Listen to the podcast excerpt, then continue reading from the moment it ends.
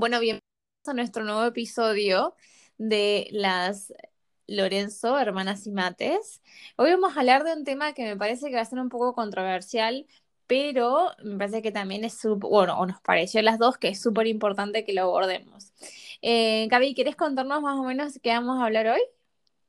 Bueno, buenos, buenos días, buenas tardes, buenas noches a todos. Eh, sí, hoy eh, me parece que es súper interesante el episodio que hemos pensado, eh, que hemos llamado o denominado la carnívora y la vegana, o sea que ya más o menos se pueden llegar a dar cuenta de qué se trata.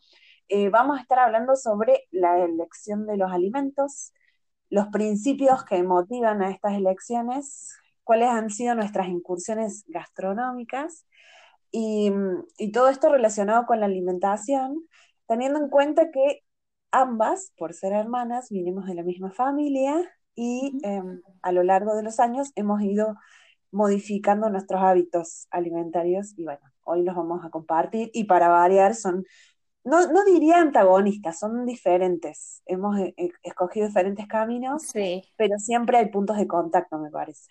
No, totalmente. A ver, que, que se sabe que la, que la, la, comida es la puerta de la cultura, ¿no? Entonces, muchas veces cuando, cuando pensamos en los diferentes tipos de, em, de combinaciones, ya sea una dieta que está mucho más, más tirada para la carne o una dieta que está un poco más tirada para lo que sé yo, por ejemplo, el pescado y demás, tiene que ver con muchos factores, una cuestión cultural y una cuestión de recursos de eh, el lugar donde uno nace. Nosotras hemos sido nacidas y criadas en Argentina, en la provincia de Córdoba, y aunque suene cliché y aunque sabemos de que odiamos los estereotipos, Argentina es el país o uno, uno de los países más característicos en cuanto al gran consumo de carne.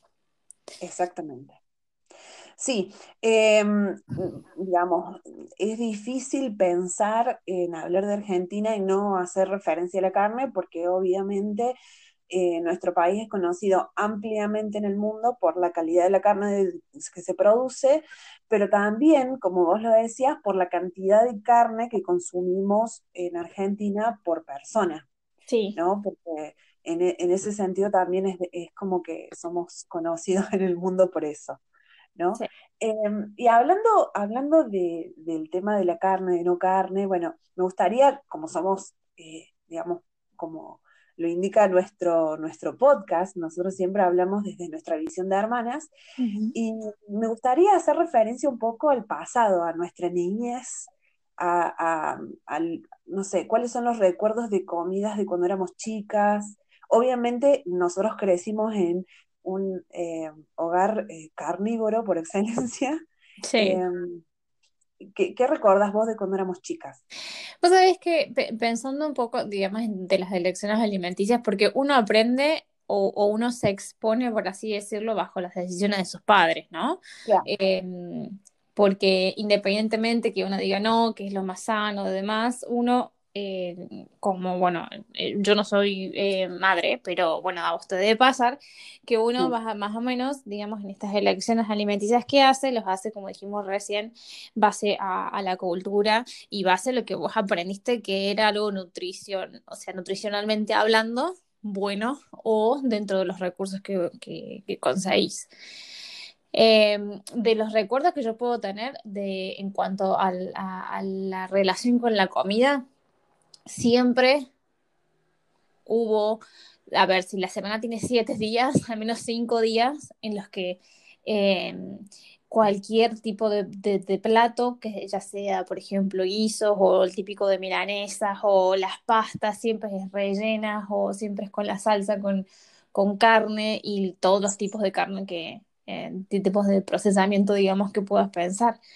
Y también lo que pasa en Argentina, que Em, que incluso obviamente que pasa en otros lados, pero digamos dentro de mi experiencia, es que em, todo lo que se relaciona con algún tipo de festividad o con tipo de reunión social o cualquier tipo de cuestión en el que implica estar con gente, incluso si es tu familia, ¿eh? puede ser con tus primos y demás, no hace falta que sea un cumpleaños de 40, pero es, eh, es muy fuerte la conexión con la carne, ya sea por el asado, y si no es eso, te juntas y comes, no sé, un sándwich de milanesa, ¿viste? Esa, esa, o los lomitos.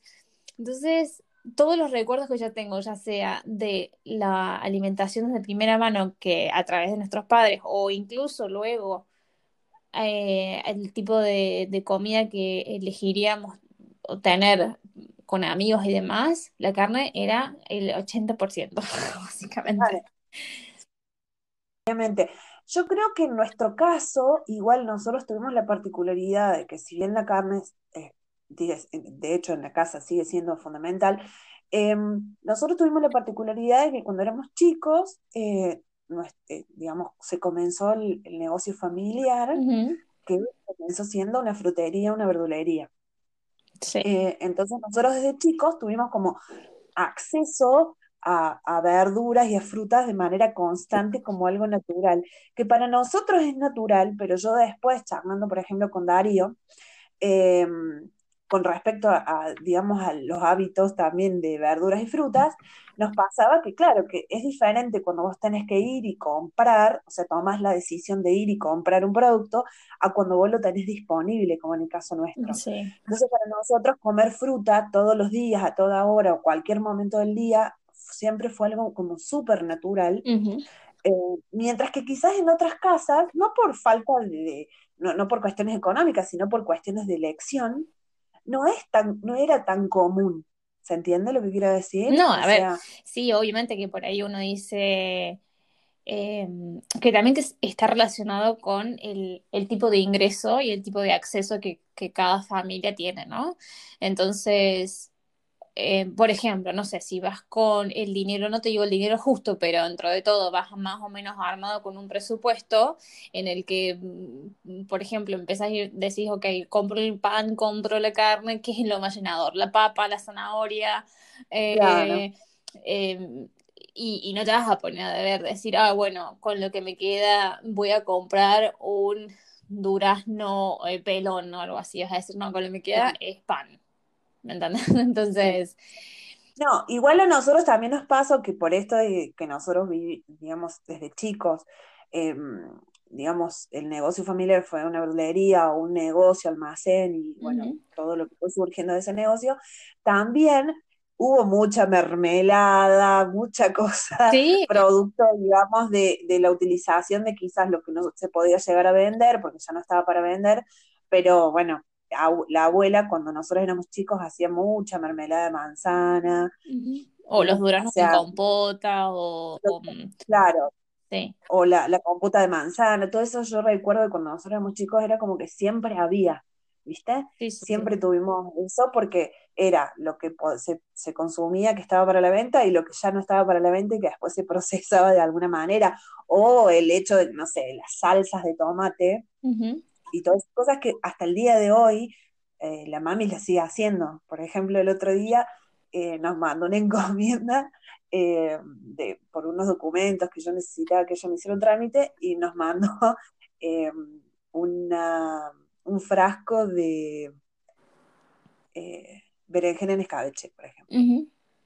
¿No? Entonces, como que eso, ese, eso no, yo creo que nosotras, cuando ya tuvimos nuestra propia casa, lo incorporamos también. Sí. Esto de producir cosas eh, en casa, me parece. Y hasta hoy por hoy, te digo, cuando yo voy al mercado siempre me voy para la sección, viste, de los de las secciones de las que nadie quiere porque la fruta no es perfecta o porque tiene como que tiene, no sé, por ejemplo, un, la típica, viste, que se hacen las huellas porque la gente por ahí toca y demás. Eh, y, mm, y siempre me causa risa porque digo, si me, si me viera mi mamá ahí, viste, sacando las manzanas que están con una marquita o dos y después las traigo todas y les hago una compota gigantesca que me queda después por una semana. Pero sí, obviamente que bueno, decime, No, no, que te decía que con respecto a eso, en la, en la verdulería que voy yo siempre está el cajón, viste, donde dejan las bananas que están más oscuritas. Sí que bueno, que por ahí son más baratas y qué sé yo, yo ahora, porque en nuestra época no era costumbre, por ejemplo, frizar cosas cuando nosotros éramos chicos. Estaba el, el, digamos, la heladera, pero no era como eh, costumbre así frizar cosas. Nosotros ahora, yo, digamos, muchas de las, por ejemplo, las bananas, también las frizo para, para hacer licuados y esas cosas. Bueno, cuestiones así que uno, viste, no, no, no deja nunca eh, esas enseñanzas que nosotros tuvimos desde chicos, ¿no? De aprovechar todo lo que se podía, eh, aunque no estuviera tan lindo a la vista. Por sí, total. Y esto de que, decime. No, go Y esto de que, por ejemplo, me estás diciendo de que, que por ahí empezás a frizar las cosas y demás, cosas que nosotros no hacíamos chicos. ¿Eso, eso lo has hecho o lo estás haciendo porque, digamos, un nuevo hábito en relación a vos y la preparación de la comida? Ahora que, digamos, sos vos la persona que tiene que, em, que bueno, no, obviamente no es, una cuestión de roles que porque vos sos la mamá tenés que hacer todo esto, porque obviamente que, es una cuestión más colorativa, pero, em, pero digamos, eh, ¿has visto este cambio y demás desde que te has mudado sola o es más desde que por ahí están con las nenas y una cuestión de, de agilizar el tiempo en el procesar la comida que empezás a frizar y demás? Em, em, sí, tiene que ver con, las nenas, me parece, porque yo desde cuando, digamos, quedé embarazada de Ainhoa, que dicho sea de paso, cumple siete años este mes, cierro paréntesis, me quiero morir, em, empecé a investigar, a ver, bueno, los tipos de alimentación y obviamente uno eh, cuando qué sé yo, era como que ya empezaba a pensar más en qué era lo más nutritivo para ella, qué, le iba a servir para que ella creciera eh, sana, ¿viste? todo ese tipo de cosas.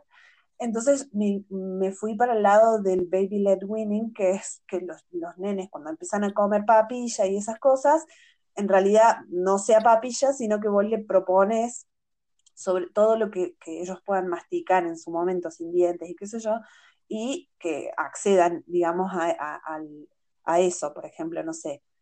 Yo jamás para mí elegiría la batata, odio la batata, no me gusta para nada, sin embargo, obviamente a, mis dos hijas se las propuse y les gusta, por ejemplo. Em, y después sí, mucho de tratar de adelantar, por ahí hacer caldos, eh, eh, cubitos de caldos de verdura em, natural, digamos, dejarlos congelados para después cuando le tengo que hacer unos, no sé, unos videos, le pongo eso que darle gusto. Em, pero sí, tiene mucho que ver con la maternidad en mi caso. Em, el tratar de ir a las cosas menos procesadas, incluso incursiones en hacer yogur eh, en casa, por ejemplo, o ese tipo de cosas para no, no tener que recurrir a todo lo procesado. Em, y incursionamos hace poco, también producto de la cuarentena, en la huerta en casa. Eh, entonces, de alguna manera, yo creo que estamos en una época así como de recambio y de volver un poco a la tierra, ¿no? Por decirlo de alguna mm, manera. Es que sí, sí, sí, eso es eh, cierto. no, no hemos dicho, eh, no hemos expresado, digamos, en realidad, el origen de este podcast, que es la carnívora y la vegana. Obviamente yo todavía sigo siendo carnívora, pero vos has cambiado tu alimentación de manera radical. ¿Querés contarnos un poquito de eso? Sí, em, a mí, digamos, si tengo que em, establecer un punto en el que em, al menos me, para mí no, y esto es una cuestión muy personal y yo respeto los tiempos de cada una de las personas, sencillamente dentro de mi experiencia, a mí lo que me pasó es que incluso ya estando en Argentina, antes de irme de Argentina, uno se empieza a cuestionar, ¿viste? Uno se empieza a preguntar, o sea, ¿qué es lo que estoy comiendo? ¿De dónde viene? Em, porque es muy loco porque me puse a pensar de que, por ejemplo, eh, recordando más o menos el paso por la escuela, en la escuela, o sea, la primaria o incluso la, secundaria, siempre se nos enseñó, por ejemplo, a cómo tenés que plantar tomates o cómo, o cómo tenés que trabajar la tierra, pero nunca hay como una exposición, por así decirlo, lo que pasa en un matadero, por ejemplo. O, esta cuestión de, la, de la explotación animal. Entonces em, empecé a, preguntarme acerca de esas cosas y a empezar a decir, a ver, por, de dónde, por qué em, porque comemos como comemos y, independientemente que es una cuestión cultural, si, si, si es como decir si todos saltan a un pozo, vas a saltar a un pozo sabiendo que es un pozo, ¿entendés? Em, y cuando me fui de, de Argentina también una de las cosas que, que, me pasó es que cuando, bueno, cuando uno, cuando uno deja eh, el país donde vive, obviamente te expones a diferentes gustos y a diferentes em, modos de, bueno, en ese caso yo todavía estaba consumiendo carne, entonces el modo de cortar la carne, el, animal que come, cómo ha sido tratado, etcétera, etcétera. Entonces uno, viste, te expones y empiezas a notar ciertos gustos diferentes, que decirte de verdad fue como, uy, yo esto, no, o sea, no lo consideraba carne, ¿me entendés? Eh, decían, esta es la verdadera carne, no, no, no es el bife de Argentina, qué sé yo.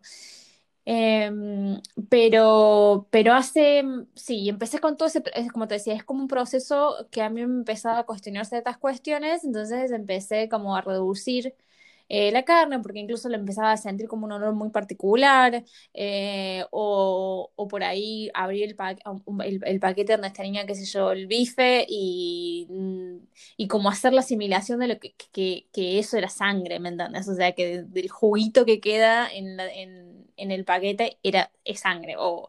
Entonces esas cosas así como dije, esto no puede ser normal. Acá hay algo que no está bien. Y, una de las cosas que fue así el, recambio fue que hace un año y pico eh, estaba, bueno, viajando de mochilera y obviamente cuando uno viaja de mochilera se lo haces con poco más de tiempo, viste, pasé por varias granjas y demás y empezás a ver ciertas cosas que decís, esto ya ser como medio una brutalidad y...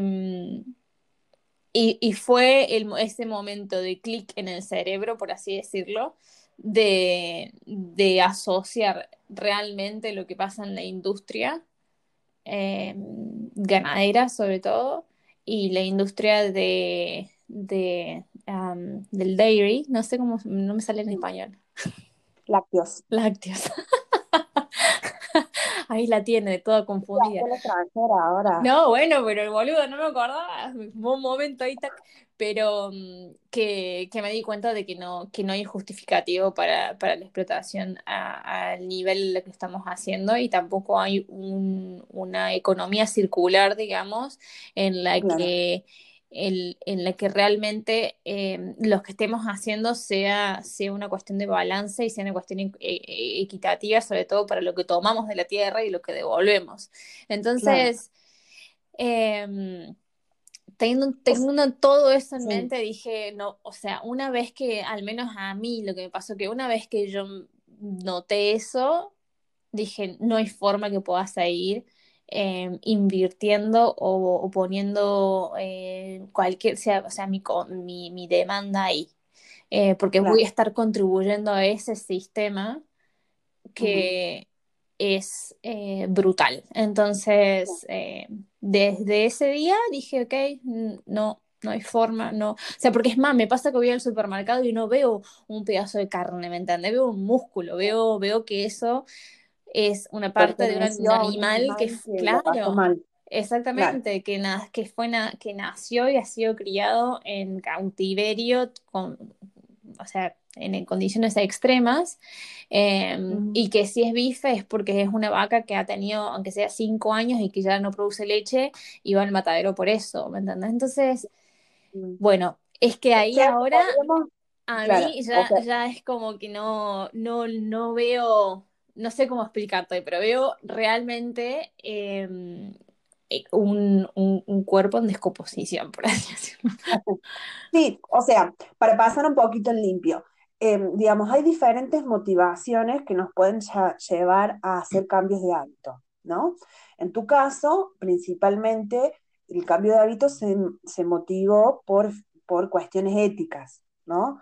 por cuestiones de respeto a la naturaleza, respeto a los animales y, ese tipo de cosas. Hay otras motivaciones, por ejemplo, que vienen o que inician este camino a través de eh, lo que uno considera que es beneficioso para su, para su cuerpo, por ejemplo. Muchas veces pasa que en tu caso fue por una cuestión ética que vos tomaste esa decisión, hay otras personas que empiezan a decir, bueno, la carne no me hace tan bien y qué sé yo y qué sé cuánto, y después empiezan por ese camino, después se encuentran con la cuestión ética y como que les termina de cerrar toda la idea. ¿Se entiende lo que quiero decir? Sí, sí, sí. En, mi caso, por ejemplo, em, digamos, estos interrogantes que vos te planteas, eh, como que hace un tiempo a mí también me han, empezado, y esto lo hemos charlado incluso cuando has venido vos las últimas veces, ¿no?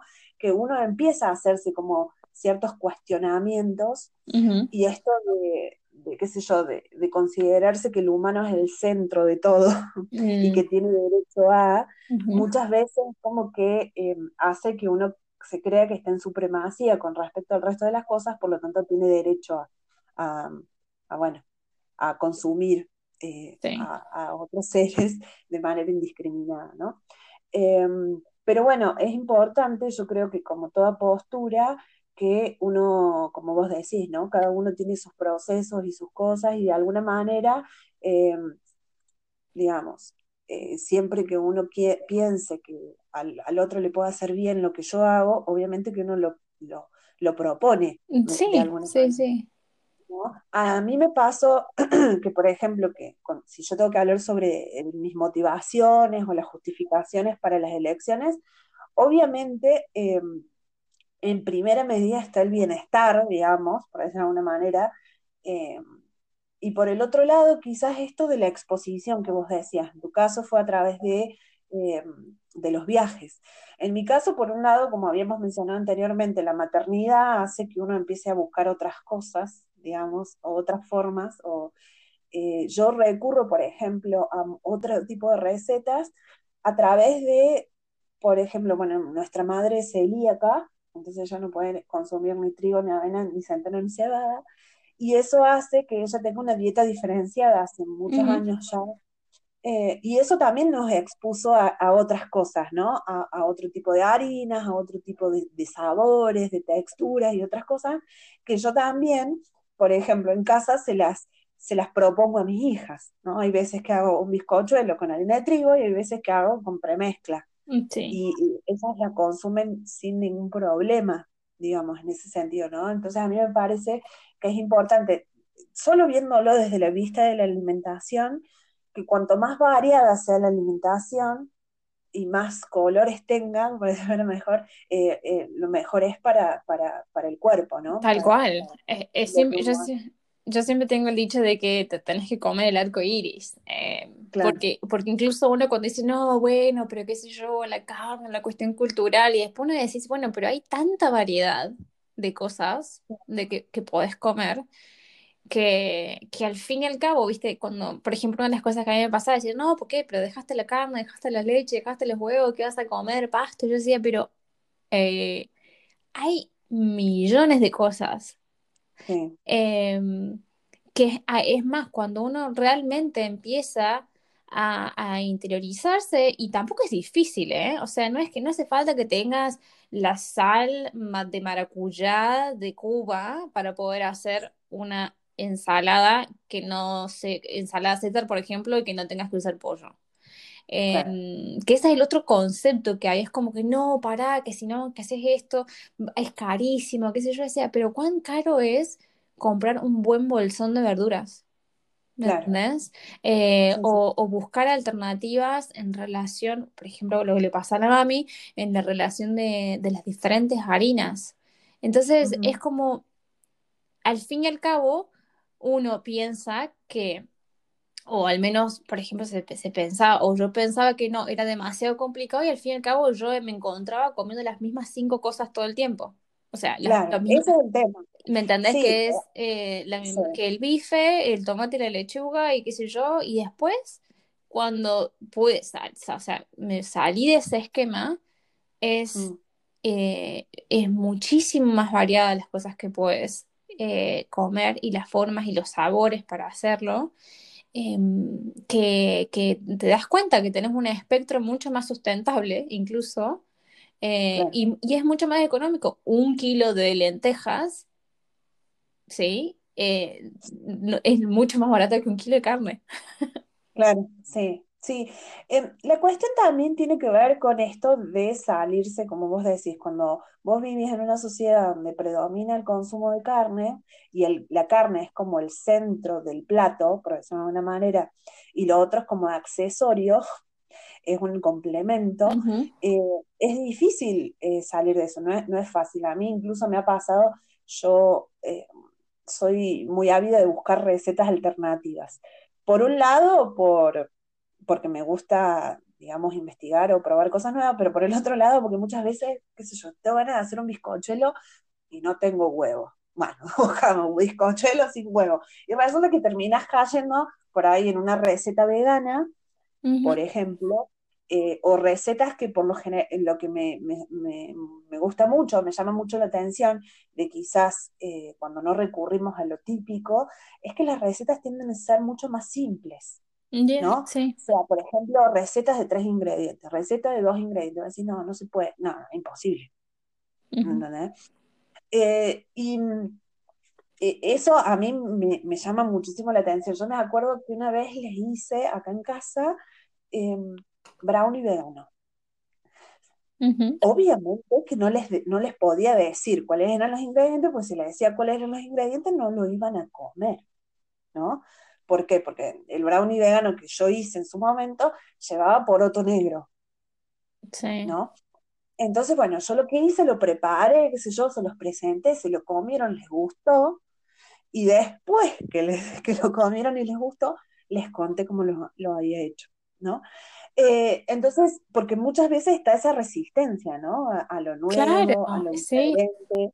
Entonces, es, importante que uno eh, pueda digamos, disfrutar de otro tipo de formas de, comer. Y que incluso aún siguiendo eh, con el consumo de carne, porque, en, digamos, si vos me preguntas hoy cuál es mi postura hoy, cómo me siento yo hoy con respecto a la carne, yo hoy no sé si dejaría de comer carne, pero sé que podría vivir sin carne, ¿se entiende? Lo que quiero decir, yo hoy elijo quizás seguir consumiendo carne, no en la manera o, de, en la cantidad que la consumía antes, pero sí comencé un camino donde amplié mi abanico de opciones. Entonces, lo que hoy es una guarnición, que en el futuro se puede transformar en la comida completa, ahí es donde estoy haciendo como mi investigación, por decirlo de una manera, o estoy incursionando en cosas nuevas, en decir, bueno, a ver, de todo, eh, qué sé yo, eh, para irte a una, a una cuestión básica, ¿no? Arroz.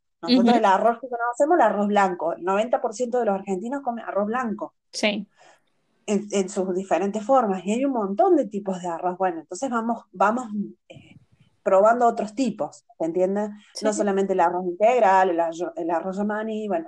Entonces empezás a probar otras, otras texturas, otros sabores, y empezás a incorporarlo y que empiece a ser algo más, más natural, más mm, natural en el sentido más eh, que, que, te sea como un sabor familiar, ¿se entiende? Totalmente, sí, sí, sí.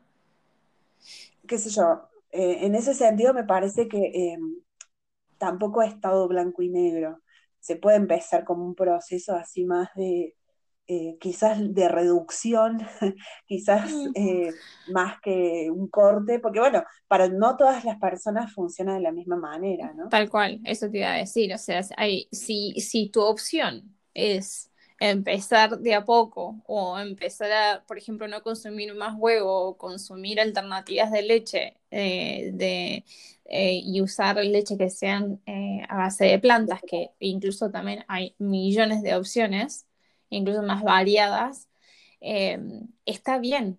Me parece que, que no todo el mundo tiene que ser el mismo molde y no a todo el mundo la necesidad o o, la decisión de, dejar eh, el, uso y el abuso de, los, de, productos provenientes de animales.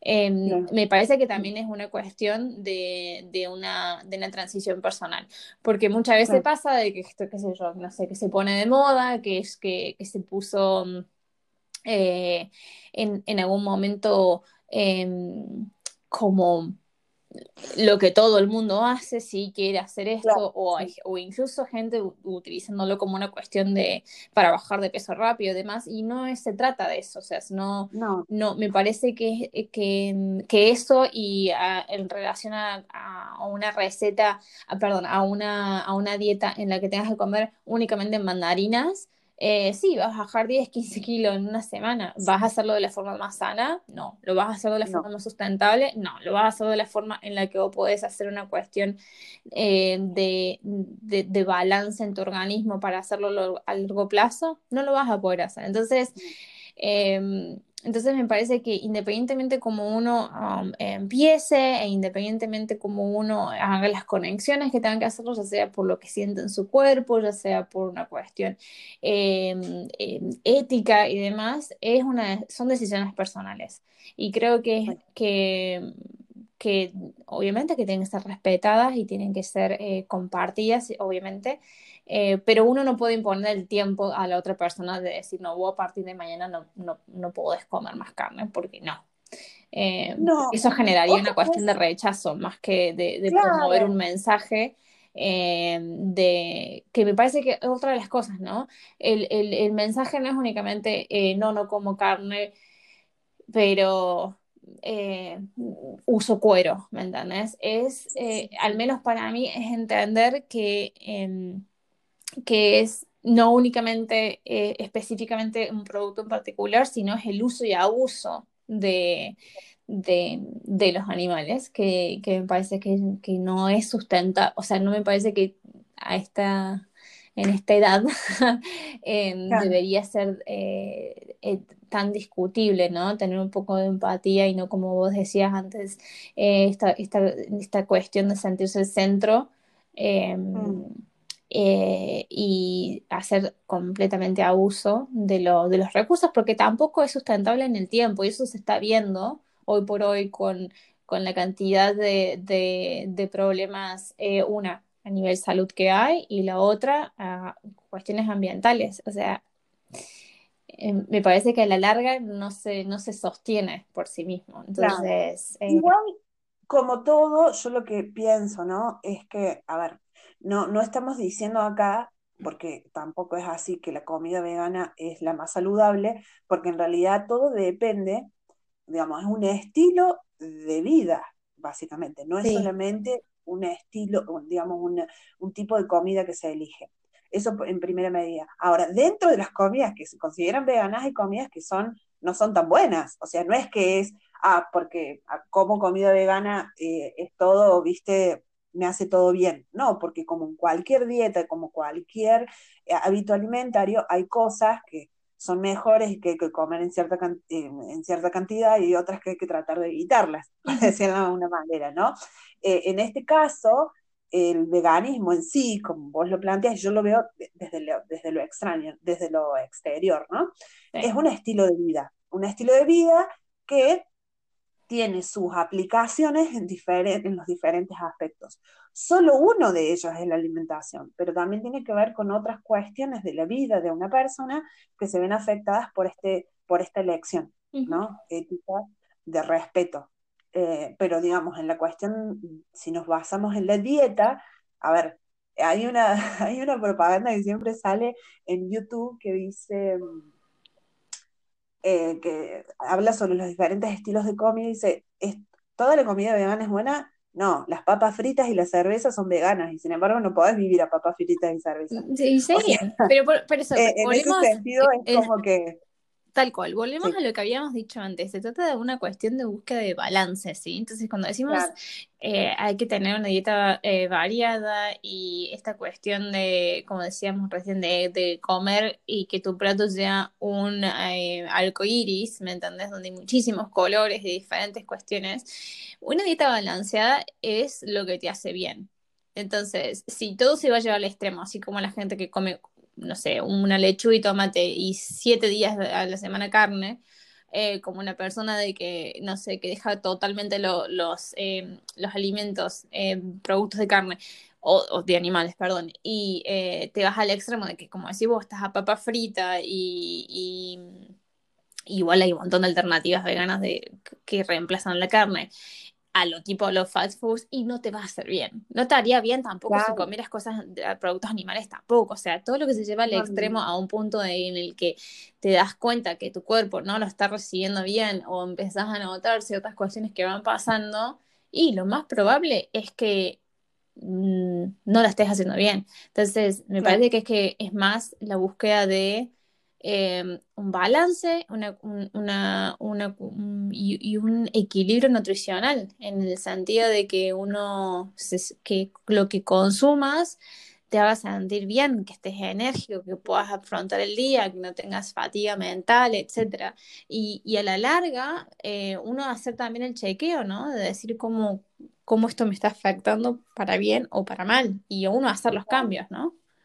Mira, uno de, una, algo que me pareció como que a mí me ayudó mucho en esto de decir, de empezar a incorporar cosas nuevas, digamos, tiene que ver que, a ver, si yo tengo que tomar la decisión de qué compro, probablemente no voy a estar comprando, no sé, brócoli y coliflor todas las semanas, si yo tengo que decidirlo, por decirlo de una manera, ¿no? Porque quizás no es una de mis first choices, no son como mis primeras opciones de compra. Pero una de las opciones que me parece que está bueno para alguna persona que quiera como que ampliar su, paladar o empezar a, consumir otras, otras cosas es, por ejemplo, eh, los bolsones que venden por lo general son orgánicos, que son bolsones que ya vienen, o sea, vos no elegís el contenido, sino que ya vienen, porque probable, por lo general vienen de productores pequeños, entonces te hacen como un combo de cosas de, no sé, por semana de 6, 7 kilos de entre verduras y frutas, y que quizás no son cosas, como yo digo, que nosotros elegiríamos comprar, pero al estar dentro de ese bolsón, uno se, como de alguna manera se obliga a buscar recetas que incluyan esos alimentos y por lo tanto lo empieza a consumir. Entonces, me parece que por un lado, eh, yo le veo como dos, dos lados positivos. Por un lado, contribuís con una economía más local, eh, sin tantos intermediarios y sin procesamiento de alimentos. Y por el otro lado, en ese desafío de encontrarte con una verdura, una fruta que no elegirías comprar, pero que la tenés que consumir.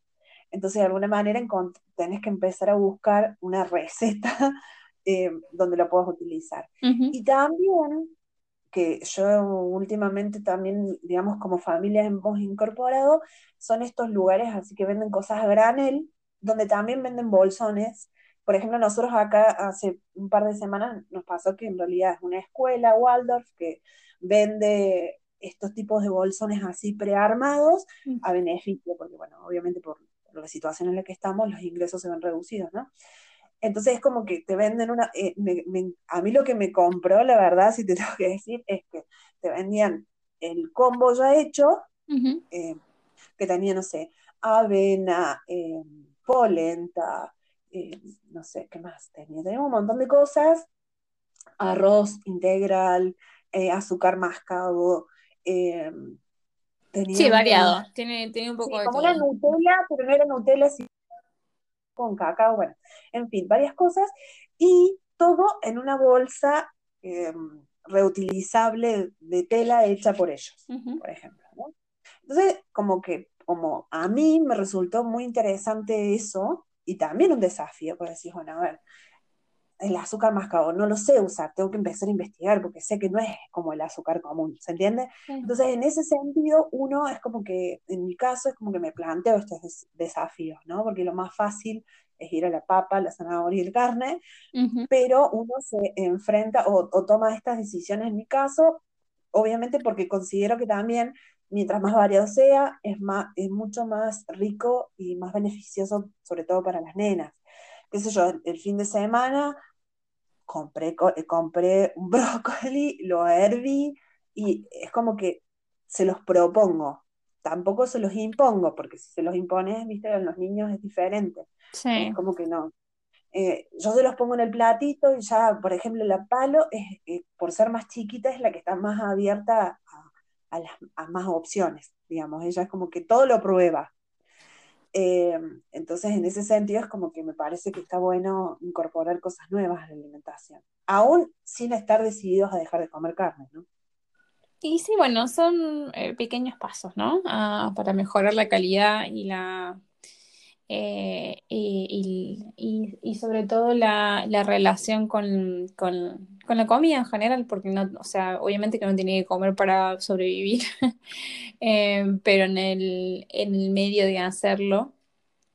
Eh, hay multiplicidad de formas. Creo que el gran mensaje de, de hoy y de eh, las, dos visiones totalmente diferentes que tenemos en cuanto a la alimentación es buscar el, balance em, y hacer eh, de la, cada comida una, una experiencia, ya sea para probar nuevas cosas, ya sea para probar nuevas combinaciones eh, y no cerrarse puramente en lo que es sumamente más fácil porque la cultura lo dice. Así que eh, así que bueno, creo que, ha sido un, tema súper interesante. Muchas gracias por, obviamente, estar ahí y contarme y compartirme tu visión de, las cosas. Em, y, bueno, nada, creo que, ha sido em, súper entretenido y espero que a la gente que nos, que nos escuche le quede, le quede el mismo mensaje. Sí, la idea principal es compartir em, visiones que quizás podrían considerarse que son opuestas, pero que si uno los dialoga, si uno, o sea, eh, uno puede convivir tranquilamente, no hace falta que todo sea blanco y negro, eh, respetar la posición de los demás, eh, y eso no quiere decir que uno no pueda compartir la propia. Me parece que eso es lo que nosotros queremos em, dejarles y que como, como tarea, me gustaría dejarles como toda madre, dejarles una tarea que traten de explorar eh, cuando escuchen este, este podcast y después durante esa semana traten de explorar algún alimento que nunca han probado antes, que incluyan alguna verdura nueva, alguna fruta, algo nuevo a su alimentación, eh, porque siempre está bueno probar nuevas cosas y, y me parece que esta es una buena oportunidad para hacerlo. Totalmente. Bueno, hermana, ha sido un placer como siempre y, nos vemos en el próximo episodio. See you. Bye bye.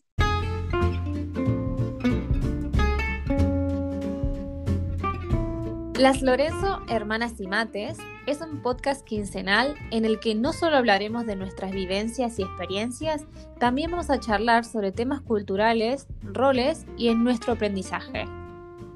Nos podés encontrar en Instagram como Las Lorenzo Podcast y recordar, seguirnos, comentar, compartir y darnos tu rating en nuestras plataformas de podcast. Spotify, Apple Podcast, Anchor y Google Podcast. Nos vemos.